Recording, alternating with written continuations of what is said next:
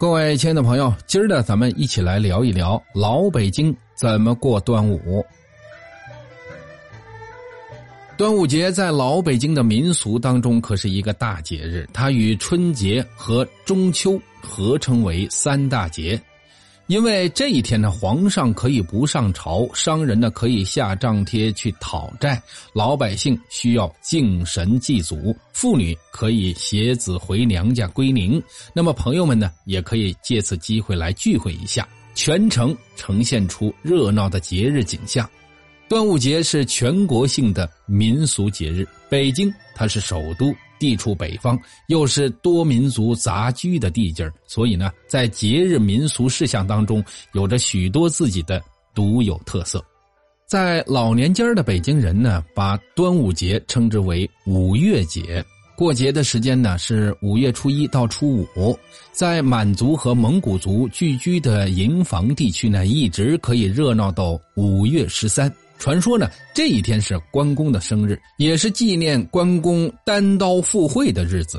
就以海淀蓝靛厂外的火器营为例，营房内的八个旗均有自己的关帝庙，而五月十三这一天，各旗呢还要彩旗开道，鼓乐喧天，地面列队到南门街上的立马关帝庙去敬香，可见重视程度。在农历的五月一这一天，各家各户呢就开始敬佛祭祖，祭品呢就是我们以前所说过的五毒饼，还有什么樱桃啊，还有什么桑葚呐等等地方特色的时令鲜品。那么最讲究的就是贡品玫瑰饼。在老年间的北京城，端午粽子呢多数是以苇叶包裹的黄米小枣粽子。它是以密云县产的小枣最有名许多人家呢都是自己家里边自己包。那么用江米和黄米跟小枣合在一起，叫做二米粽子。食品店里边出售的粽子以南味为主，近郊农民推车进城卖的以黄米为主。祭粽子用的马兰草是咱北京的特产。那么这黄米小枣粽子受欢迎呢，是因为价格比江米的便宜。对于一般的老百姓来讲，甭管是黄米、白米，反正啊都是粽子，都是用叶子裹着的，外表呢都基本上差不多。只要是吃上了粽子，就算是过上了五月节。怎么样？北京人特别简单吧？粽子呢，也可以是一种节日的礼品。有钱的人呢，可以包入多种果料；钱少的人呢，可以包清水粽子，既是节令食品，也可以当做正餐。您甭管怎么说，它都受着北京人的喜爱。京城的百姓除了吃粽子之外呢，端午节在院门前和房檐下插艾蒿。关于这个习俗呢，它的来源有两种说法。第一种呢是说，唐末的农民起义军黄巢遇到了一名抱着大孩子却牵着小孩的妇女，问其原因，才知道这个小孩呢是自己生的，这个大孩子呢是邻居家里边帮着托带的。黄巢呢为此非常的感叹，就说呢：“你在端午的时候门前插上艾蒿，以避兵灾。”这个妇女不愿意一个人去躲难。就把插蒿之事呢便告乡里，使全村均得到了安全，以致成俗。那么关于第二种说法呢，是天上的玉皇大帝派了一名天官下凡来体察民情、测试人心。该官呢扮成卖油翁，吆喝着：“一葫芦二斤，二葫芦三斤。”大家争相购买。只有一个老汉不但不买，还提醒卖油翁算错了账。油卖完以后，卖油翁对老汉说：“你是个好人呐，端午节可以在房檐上插上艾蒿，以避免瘟灾。”这老汉心眼好啊，随即就告知了乡里，家家户户都插上了艾蒿，人人得救，以致成俗。这个呢，就是关于房檐和门前呢插艾蒿的传说。还有就是身上佩戴五彩粽子，祈福增寿。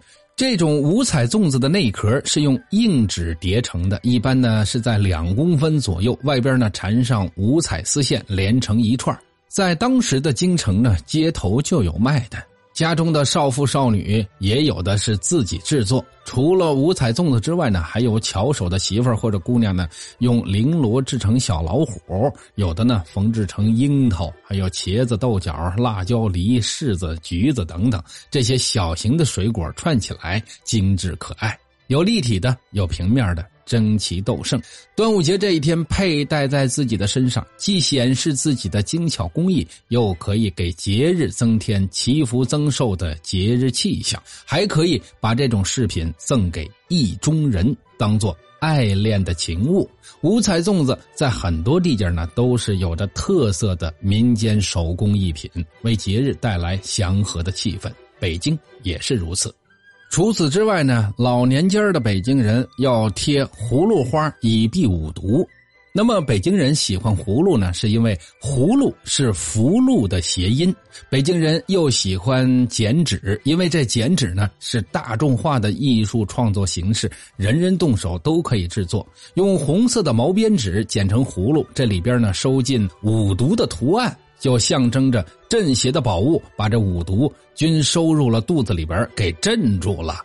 这种宝葫芦剪纸呢，称之为葫芦花这种葫芦花呢，自四月末就有小贩在街上叫卖喽。如果说家里边有手巧的，肯定不在街上买，自己出样子，自己剪。有剪钟馗的，有剪老虎的，花样很多。那么葫芦花据说呢，是能够避五毒。农历的五月初一给它贴出来，五月初五午时的时候摘下来扔掉，称之为扔灾。除了贴葫芦花以外呢，还有的贴以钟馗为题材的朱砂帕，还有呢贴黄标纸上写的咒语，它的目的均是为了驱邪避毒。到了节日呢，大人们都在忙活着，而儿童呢就有自己的游戏了，那就是斗百草。这种游戏看似非常简单，但是呢，能够增进儿童辨识花草的能力。游戏规则很简单，参加游戏的两个人呢，持草相对站立，各持一草。游戏开始以后呢，两草相勾，双方把这草呢向自己的方向使劲的拽，谁的草被对方给拉断了，谁为输。然后呢，用打赢家的顺序赛下去，直至选出最后的胜利者。这个呢，就要要求参赛者在参赛之前就要注意寻找那些韧劲十足的草根作为自己的选手。无形当中，一边玩一边呢，也识别了很多花草，其乐融融。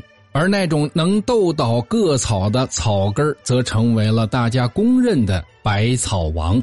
我记得在小时候，我们是常玩这种游戏，不知道现在的孩子们是不是能够接触到这种游戏。没事的时候呢，也可以让他们来玩一玩。当人们吃喝完毕之后呢，还可以游玩避毒。那么我国呢，自有南船北马之说，南方呢远行靠船，北方远行靠马，所以南方端午赛龙舟，而北方在金代曾经有过骑马射柳的习俗。辛亥革命以后，北京人在端午节以去昔日的皇家园林游玩成为了时尚，以天坛最为受欢迎。那么天坛呢，是旧时候皇帝起年的地界林木多，场地大。虽然说是在外城之中，人们呢有郊游之趣。天坛呢是圣地，人们认为此地最能避毒，所以呢游人比较多。其他的园林呢也是人们非常喜欢去的地界除此之外呢，还有什么什刹海呀、金鱼池啊、高粱桥啊等等，都是端午游玩的地方。在各种文献当中，很少有端午节去颐和园的记载。对于当时的城市居民来说呢，去颐和园一个是远，第二个呢是贵，结伴同往负担是很大的。相对来说呢，去天坛是比较容易做到的。好了，亲爱的朋友，关于老北京如何过端午节，我们今儿呢就先聊到这儿。端午节您一定要注意安全，别中暑哦。回头见吧，祝您。过节愉快。